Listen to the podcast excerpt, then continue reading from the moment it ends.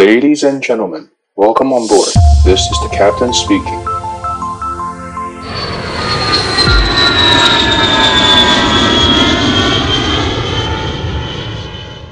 Hello，大家好，我是各位不专业的 DJ 可乐教官，我又来啦。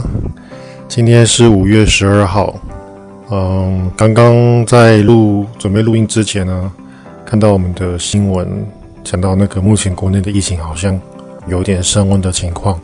所以希望大家记得出入公共场所要一定要戴口罩，然后记得要常洗手。我觉得其实酒精用酒精洗手反而是很多人会忽略的部分，因为戴口罩它它防的是那些飞沫的传染嘛，但是你在摸到很多东西之后，你再去摸口鼻，很容易啊会把一些东西传染到你的传染到自己，所以记得一定要常洗手。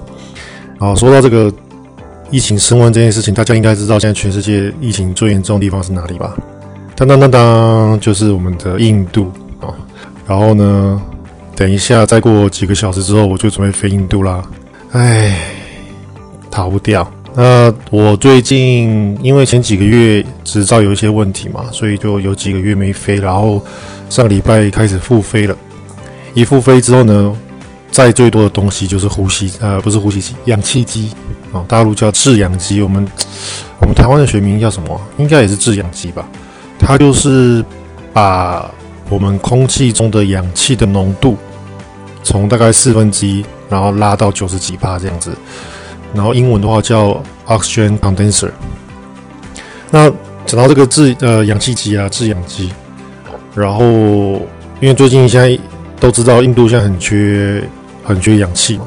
所以我们公司最近就接到了一个大单，就是把很多的氧气机从呃从大陆地区，然后再到印度去。那因为呃，目前有很多国家都禁止印度的航班往来，就是本国跟印度之间，所以我们公司就身负重任啦。我们是，我们是我们公司是所谓的游击队嘛，就是哪里有机会，哦，就去那边往哪里冲。所以我们最近就接到这个单，那平均一台的话，一台三二零都载到上千台的这个制氧机。那这个制氧机。我有听说，就是在呃，目前印度都是有点像期货啦，就是你你只看到价钱，但是你们是没有货的。他们现在就是说的人，各方神圣，就是能够进口就进口。然后一台在大陆可能只卖，我看到那时候我有去看淘宝看，一台好像卖九百一千多人民币吧，所以折合我们台币九是三十六嘛，大概四千块到八千块台币一台。诶，其实这样子，这个 Action condenser 不是很贵哦。大概三四千到八千，没有很贵。他们这些人把它运到那个印度去之后呢，一台听说可以卖到四五倍以上的价格哦。所以现在各方神圣都在各显神通在搬运这些机器。那我们公司应该会忙，会忙。目前看到应该是会忙个一两个一两个月，然后呃，就是飞很多印度这一部分，几乎全公司的飞机现在都在飞印度，然后把这些所有的呃制氧机。把他们搬到印度去救人，所以我觉得这是我第一次载到就是这么迫切可以帮助到人的物品。之前你说载口罩啊，载那些呃一些防疫物资啊，比如说那个防护衣或者口罩的那些原料，我还没有这么大的感受。然后这一次就觉得哇，这次真的是觉得我每我每飞一趟，呃，虽然说自己也冒了一些风险，但是我每飞一趟可以至少。那一千台就可以救到一千个人，至少。那但是这个东西不可能只救一个人嘛，你用完了换下一个这样子。所以我觉得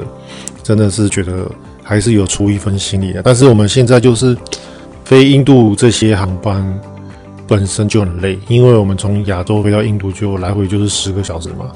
那因为我们为了要减少这个被传染的风险，我们公司有规定说，我们基本上在地停的时间卸货的那时那个时段，我们飞行员是不出驾驶舱的。当然还不止这些东西啦，包括那些文件来了，我们都会用酒精酒精消毒啊。我们的文件缴回公司之后，都会用酒精消毒，这些东西我们都有做。你就想，我们派遣到印度是三人派遣嘛？那为什么三人派遣？我一定要说明哦。反正我们到印度是三个人飞，那我们三个人飞飞到印度之后呢，三个人又不能下，都不能出驾驶舱，所以三个人就挤在那个超级小的三二零的驾驶舱里面。哦记记得以前有一个成语是吧？摩顶放踵，是不是？记得是好像有这个成语，基本上就是蛮类似像这样，就是你基本上都是大家会 K 来 K 去，你的脚踢到我的，你的脚踢到我的时候，我的手 K 到你的肩膀这样子。还好我们印度的话是的，载制氧机单程去，然后呢回程是空机，就是没有载任何乘客，没有载任何货，减少我们的那个曝险的危这个风险。OK。在继续下去之前呢，我很兴奋的想要跟各位分享我们的一位忠实的听众，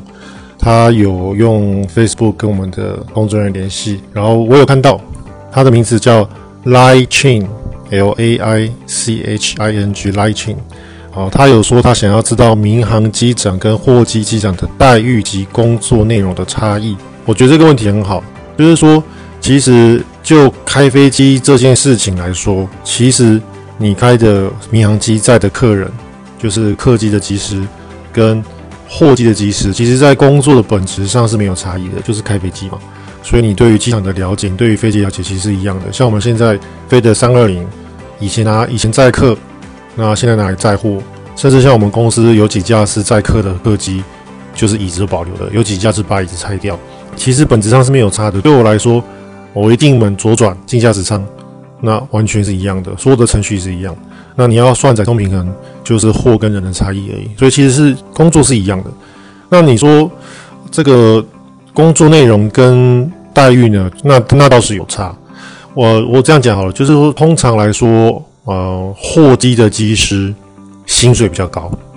没有很很压抑哦。载货的好像居然比较值钱，原因是因为这样，因为货机常常是在半夜飞来飞去，因为我们。大家知道我们红眼航班，像如果你去，比如说你要去日本，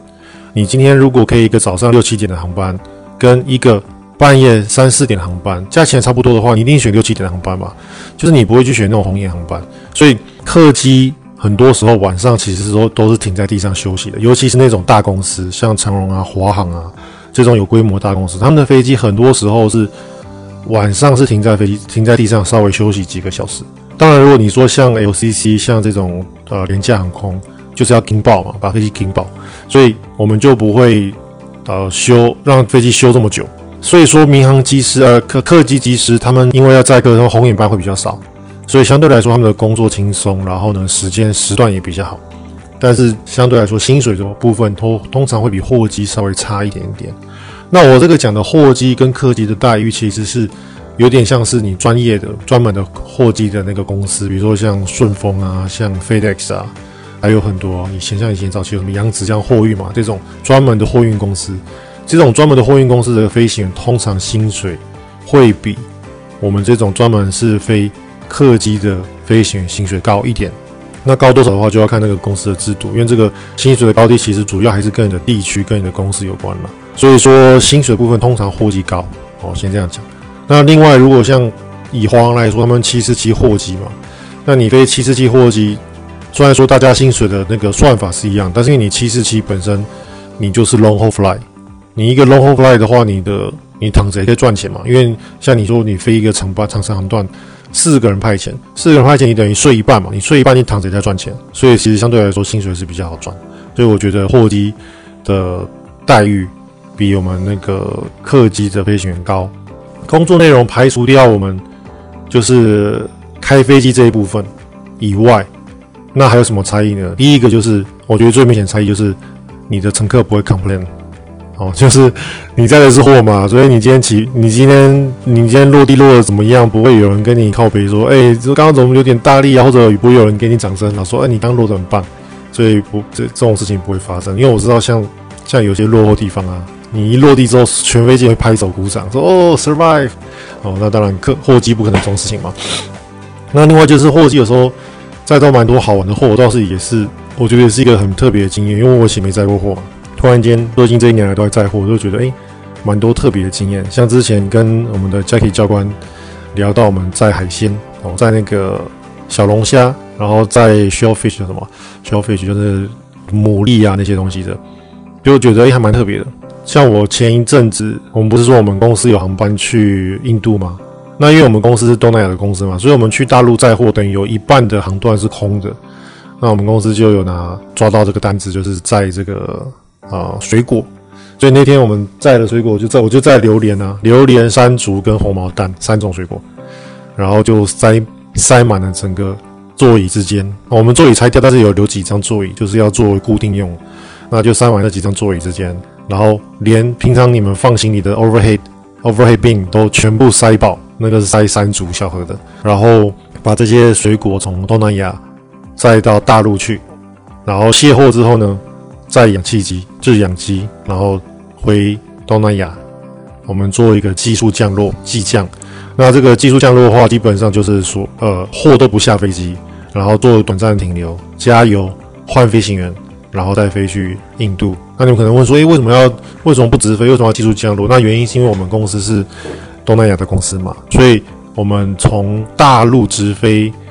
呃，印度？的话，这个有牵扯到航权的问题。哦，第一个就是航权的问题。因为有一二三四五航权嘛，那你要不同，就是我们不是大陆的公司，我们要从大陆直飞印度。我记得没错的话，这应该牵扯到第五航权。哦，这个有听众可以帮我去确认一下啊，有错的话记得留言给我。那所以这个航权的问题，就是你看到你们有没有发现，我们所有的航班，就是假设你是长荣华航，都是先飞回台湾。哦，比如说举例来说啦，东南亚要飞去。美国，他们一定是东南亚飞飞回台湾，就是其中，比如说用三二一飞东南亚，哦，比如说呃越南啊、泰国，或者、啊、泰国不用三二一，泰国那样大飞机，越南啊，然后柬埔寨啊，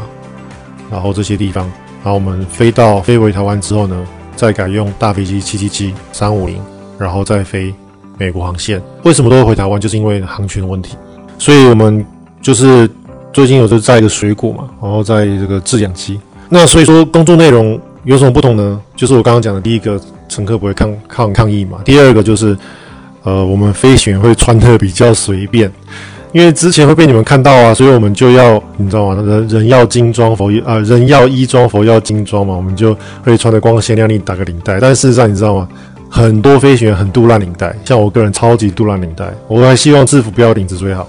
平常穿 T 恤穿的习惯，突然间穿一个制服，其实是很很悲。所以我们很多飞行员上飞机之后啊，就开始脱脱衣服，